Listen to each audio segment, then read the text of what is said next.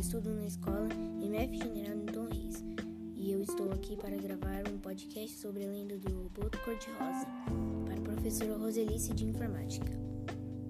Acredita-se que nas noites de lua cheia, próximas à comemoração da festa junina, o boto cor-de-rosa sai do rio Amazonas, transforma-se em metade homem e continua em condição de boto na outra metade do corpo.